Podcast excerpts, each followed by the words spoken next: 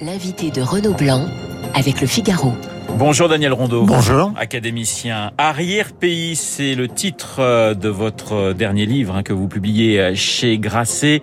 Livre que vous devriez, je pense, envoyer à tous les candidats à la présidentielle. Arrière-pays, c'est cette France, pas si loin d'ailleurs, hein, géographiquement euh, parlant de la capitale, des grandes métropoles, mais c'est une France oubliée, une France maltraitée, une France dépassée qui semble mourir à petit feu. Je pense que c'est une partie du, du territoire français euh, qui n'est, euh, qui a été, qui est devenu invisible. Oui. Au, au fil des années, c'est pas nouveau. C'est le phénomène euh, date de, depuis, un, depuis un certain nombre d'années, mais euh, qui était un pays qui était riche, euh, qui a connu une grande prospérité dans le passé, une prospérité économique, une prospérité spirituelle, une, une prospérité historique, je dirais, puisque le territoire que j'ai choisi. On est dans le Grand Est. Alors, on est dans le Grand, dans le Grand Est, dans une région qui est entre Troyes, c'est-à-dire Troyes, euh, je rappelle qu'au XIe siècle, c'est le rabbin Rachi, c'est-à-dire un, un, des plus grands théolo théologiens euh, européens. Euh, on est près de Clairvaux, on est à Clairvaux. Clairvaux, c'est Saint-Bernard. Bien sûr. Les abbayes de Saint-Bernard vont essaimer dans toute l'Europe. On a euh, Colombelle et deux églises. Oui, qui est pas très loin. Colombelle et deux églises, qui est pas très loin. Et le, le général de Gaulle, le chauffeur du général de Gaulle allait acheter les journaux tous les matins à, à Bar-sur-Aube, qui est un des, la capitale, si vous voulez, de mon, de, votre de, livre. mon, de mon roman. Ouais. Et puis on n'est pas loin de, de Don Rémy, donc on est dans un, et là, il y a une grande prospérité depuis depuis la, les, fondations des, des, abbayes par Saint Bernard. Il y a une prospérité. Il y a de la petite métallurgie, il y a de la verrerie, il y a la plus grande des plus grandes cristalleries d'Europe, la cristallerie royale de Bayeul, créée par Louis XIV et Colbert, avec un feu qui ne s'éteint jamais pendant 350 ans. Et quand on arrive, et puis bon, euh, quand on arrive aujourd'hui, qu'est-ce qu'il reste? Je simplifie naturellement, mais qu'est-ce qu'il reste? Il reste une, pri une prison, la prison de Clairvaux. C'est d'ailleurs comme ça que j'ai approché ce territoire parce que j'avais été invité il y a plus de dix ans à parler dans cette prison. Alors, ce qui est intéressant, Daniel, de, euh, Daniel Rondeau, dans votre livre, c'est qu'il y a toujours plusieurs histoires en une. Et parmi ces histoires, il y a la naissance du mouvement des, des, des Gilets jaunes. C'était il y a exactement trois ans. Oui. Oui, bien sûr. Ma, mon roman prend en compte ce, ce, ce, ce, mouvement parce que je crois que, le, si vous voulez, ça fait longtemps que je dis que la, la Fran les Français ont, ont traversé une longue période de, dépression nerveuse qui, les fait douter d'eux-mêmes de, depuis longtemps, je pense, depuis une trentaine d'années. Bon. Et là, euh, avec euh, les Gilets jaunes, on a, c'est une manifestation de cette dépression. Qu'est-ce qui s'est passé avec les Gilets jaunes? On a vu pendant euh, plus d'un an, chaque samedi, des Français qui se rassemblaient pour manifester dans le centre des villes sans euh, slogan très particulier, sensible, euh, sans savoir exactement où ils allaient, mais simplement pour crier leur désarroi. Chez vous, il y a toujours cette galerie de personnages assez assez forts. On a une jeune journaliste presque désabusée, un vieux rédacteur, une caissière, un légionnaire marginalisé, un producteur de musique, mais aussi un médecin qui s'occupe de cette France, dit-il, hein, tétanisée et silencieuse. Une France tétanisée et silencieuse. Je vous cite, hein, Daniel Rondeau. Oui, c'est une France qui subit. Alors que les, Français n'aiment pas subir, naturellement. Ça fait ouais. partie de notre héritage. Et c'est une France qui subit, qui, à qui on a, on veut imposer des, des, un mode de vie, mais aussi une législation euh, qui ne sont pas pour elle. Et qui souvent, si, si vous voulez, je pense qu'une partie de nos, de nos élites, euh, qui étaient pourtant éprises de, de liberté, qui, étaient, qui pouvaient être sensibles à l'héritage de, de notre nation, ont sacrifié aux impératifs de la globalisation et de l'Europe. Ce qui est intéressant dans ce livre, c'est qu'il n'y a pas de vous jugez pas. Il n'y a pas les gentils et, et, et les méchants de l'autre. Et, et, puis vous avez, euh, j'ai un petit peu jalousé votre journaliste parce que je trouve qu'elle a le sens de la, de la formule. Euh, elle dit justement, parlant euh, des, des, gilets jaunes, des gens largués par l'époque qui passent leur vie à tourner en rond dans leur trou, mais qui sont quand même le sang et la mémoire du pays. C'est une jolie formule. Euh, oui. Alors je réponds à il y a deux, deux, deux choses. Ouais. Je ne juge pas, non. Je pense que c'est le privilège du, du romancier, c'est de raconter, c'est de, de, pas de juger. On est là pour pour raconter. Si vous voulez, moi, je, ma vocation, j'ai toujours eu la vocation d'écrire depuis que j'étais enfant. Je l'ai abandonné pour euh, quand je suis devenu révolutionnaire. On va reparler de votre vie parce qu'il y a, mille et une vies hein, chez Daniel Rondeau. Mais je suis devenu révolutionnaire. Mais quand je suis sorti de cette période révolutionnaire, comprenant que la justice que je cherchais n'était pas de ce monde, j'ai décidé que si je ne pouvais pas changer la vie, j'allais passer ma vie à la raconter. Et peut-être que raconter le monde simplement sans le juger, c'est contribuer un petit peu à le changer. Daniel Rondeau, on croise dans ce livre des politiques, hein, je le disais, même le chef de l'État, Emmanuel Macron, qui ne comprend pas, qui ne perçoit pas hein, cette France profonde, ce pays étrange, hein, comme dit l'un de, vos personnages. Il faudra bien qu'il s'adapte, c'est ce que vous lui faites dire euh, dans votre dans votre dans votre ouvrage. Il y a ce décalage finalement entre cette cette France qui avance, qui bouge, et puis une France qui semble sur le bord de la route. Oui, il me semble qu'il y a deux France. Euh, pour moi, c'est évident. Il y a une, France des, grandes métropoles qui est entrée dans la globalisation et qui sacrifie, si vous voulez, aux impératifs de cette globalisation, euh, qui, qui, est animée uniquement, principalement, par l'argent et par euh, l'exigence de droits individuels qui sont qui oublient notre histoire collective et, et, notre histoire. Ça signifie qu'il y a chez vous de la nostalgie, de la colère. Est-ce que on vous sent un petit peu désabusé de temps en temps à, travers vos personnages? C'est la journaliste qui est un peu désabusée. Oui, elle, entre, elle entre dans la vie désabusée, mais elle ne renonce, mais elle ne subit pas. Ah bon. Alors, est-ce qu'il y a de la nostalgie? Non, il n'y a pas de nostalgie. Je pense que si vous voulez, le cardinal Lustiger m'avait dit un jour, il y a des décollements euh, de civilisation comme il y a des décollements de rétine. Il me semble que nous sommes au bord du décollement. Et que, contrairement à ce qu'on peut en penser, moi je suis très optimiste.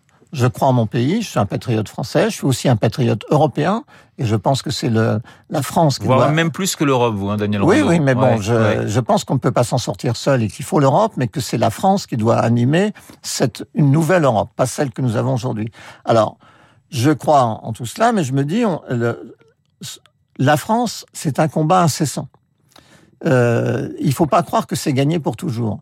Et nous pouvons disparaître. Nous sommes aujourd'hui à un moment où les choses ne sont pas gagnées. Il faut que les Français en soient bien conscients et c'est aussi pour ça que j'écris ce livre.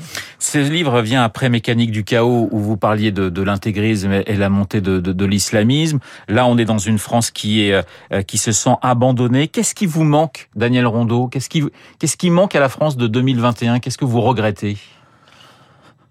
Alors, qu'est-ce qui nous manque? Je pense que qu'est-ce qui manque à nos dirigeants? Si vous voulez, si vous voulez, si vous voulez prendre la question comme ça, allons-y. Non, mais parce que bon, il faut donner des impulsions. Ce qu'ils voulaient, les Français voient, euh, ont l'impression qu'il n'y a pas de, vision euh, pour notre pays et pour l'Europe aujourd'hui, et que c'est, ou s'il y en a une, cette vision n'est pas exprimée de façon très claire. Donc, ils, ils ont, ils ne reconnaissent pas leur pays. Ils ont l'impression que le sol du pays se dérobe sous leurs pas et ils ne voient pas l'avenir. Ils ne voient pas l'avenir pour leurs enfants. Dans, cette région que dont, je parle, dans arrière-pays, ils ne voient pas où vont travailler leurs enfants. Donc, il n'y a pas de travail pour eux. Donc, euh, c'est normal, légitime qu'ils se posent des questions, d'autant que tout le pays est traversé par des angoisses existentielles euh, qui sont aussi bien l'islamisme, euh, les nouveaux modes de vie. c'est la, la, la dictature des droits individuels aux dépens des droits collectifs et historiques. Daniel Rondeau, vous êtes désormais immortel. Hein. Depuis le, 6 juin 2019, euh, vous êtes rentré à l'Académie. Alors, une élection le 6 juin, ça doit vous faire plaisir? Ben, C'est un beau jour pour sauter sur l'Académie. Ouais, c'est pas mal trouvé. Intronisation il y a quelques jours, le 4, le 4 novembre dernier. Deux ans à attendre à cause du, du, du Covid. Il y a cette jolie phrase de, de Daniel Salnave hein, qui faisait votre portrait à, à l'Académie. Vous racontez, c'est entreprendre un voyage. C'est vrai que vous avez mille et une vies, Daniel Rondeau. C'est-à-dire que avant d'être académicien, vous êtes écrivain, vous avez été ouvrier, journaliste, éditeur, ambassadeur. C'est une vie assez incroyable. Vous pensez d'ailleurs justement, parce que souvent on dit Daniel Rondeau, c'est le symbole d'une espèce de méritocratie républicaine. Vous pensez que cette méritocratie républicaine, elle existe encore? Ou elle est plus compliquée aujourd'hui qu'il y a 40 ans? Alors, c'est assez compliqué votre euh, question. Symbole de la méritocratie républicaine, je suis d'instituteur, et bon, c'est vrai que la République euh, parfois choyé, c'est les, les, fils d'instituteurs. Donc, euh, je crois que c'est peut-être plus difficile aujourd'hui, mais je crois surtout, si vous voulez, à la liberté individuelle. Je crois que chaque homme, euh, à un certain moment de sa vie ou à plusieurs moments de sa vie, doit peut choisir ce qu'il va être. Donc, comme je l'ai dit tout à l'heure, j'avais choisi d'être révolutionnaire quand j'avais 20 ans. Euh, la révolution m'est tombée sur le sur le poil et j'ai euh, adopté les idéaux de, justice qui étaient les nôtres après mai 68. Comme je l'ai dit, quand j'ai compris qu'on allait dans le mur, que la justice idéale n'était pas de ce monde, j'ai choisi de le raconter. Donc, en même temps, donc je suis un solitaire. J'ai toujours travaillé dans la solitude et, j'aime cette solitude. En même temps, j'ai parfois besoin de sortir de mon trou mhm. et de faire des choses avec des gens. Qu'est-ce qui vous a le plus passionné? C'est vrai que vous dites, vous dites, je suis d'abord un écrivain et avant tout un, écrivain. Mais euh, qu'est-ce qui vous a le plus passionné? Vos, vos, vos, rencontres quand vous étiez journaliste, ambassadeur quand vous étiez euh, à Mal, travailler pour la France à l'UNESCO? Alors plusieurs choses. D'abord, je n'ai jamais séparé l'amour de la littérature mon amour de la littérature de l'amour que j'ai pour mon pays. De façon assez mystérieuse, tout ça se confond. Alors, je continue à vous répondre. Euh, les choses qui m'ont plus frappé, l'usine. L'usine, je fais une expérience, j'ai 20 ans, je fais l'expérience de la fraternité, et cette expérience va me marquer pour la vie. Par ailleurs, après, je serai journaliste et diplomate. C'est-à-dire que quand la chance est passée à côté de moi et que je pouvais le faire, que j'avais terminé mon livre, que j'étais libre, j'ai choisi cette chance. Le journalisme, comme la diplomatie, sont deux métiers merveilleux pour moi. Ce sont des métiers, deux métiers merveilleux parce que ce sont des, métiers où toutes les portes et les fenêtres peuvent être ouvertes sur le monde. Donc, euh, je pense que j'ai eu beaucoup de chance avec ces, deux, ces, deux, activités. Daniel Rondeau, il nous reste quelques secondes malheureusement. Il y a évidemment il y a cette amitié euh, incroyable avec Johnny Hallyday euh, oui. non, mais c'est parce que là aussi, on, on tient, dit Daniel Rondeau, Johnny Hallyday, et, et, et ça, et ça fait tilt, quoi. Ça marche pratiquement tout de suite. Oui, ça marchait dans la dans la première seconde. Je l'ai rencontré. Euh, J'étais, ben, je faisais une émission de radio dans une radio qui était beaucoup moins euh, populaire que Radio Classique, qui était une petite radio locale à Nancy. Et le rédacteur en chef m'avait demandé de, si je voulais faire une, une interview de Johnny. Johnny était dans sa loge, ne voulait pas sortir quand je suis arrivé. Bon, et, euh, euh, finalement, quand il est sorti, j'ai envoyé son secrétaire chauffeur garde du corps lui dire que je voulais faire l'interview. Il est rentré péniblement, il est ressorti tout de suite. Je suis même pas. Et quand Johnny est sorti, il était, il était, on était jeune à cette époque-là. Il était en cuir, il avait sa guitare. C'était une sorte de, de figure de la mélancolie rock'n'roll qui sortait.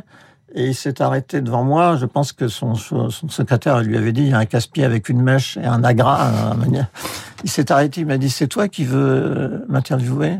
Je dis oui, euh, Johnny. Il m'a dit tu sais mon métier moi, c'est chanter, c'est pas parler. Mais passe dans ma loge après. Je suis passé dans sa loge après. Je fais l'interview, je remballe mes affaires. Il me dit mais où tu vas? Bah, Je dis je m'en vais. Mais il non non on va dîner ensemble. On a dîné dans un courte paille. Il était deux heures du matin, on s'est quitté à quatre heures et on s'est jamais quitté. Ouais, vous n'êtes pas quitté, c'est plusieurs dizaines d'années d'amitié. Daniel Rondeau de l'Académie française, Arrière-pays, c'est votre dernier roman, c'est publié chez Grasset. Je le conseille à tous les auditeurs de Radio Classique. En attendant le troisième tome, parce qu'il y a une trilogie finalement pour bien comprendre. Commencez par la mécanique du chaos, vous enchaînez par Arrière-pays en attendant donc ce troisième tome. Merci beaucoup Daniel Rondeau d'avoir été ce matin mon, mon invité. Il est 8h28 dans un instant l'essentiel de l'actualité.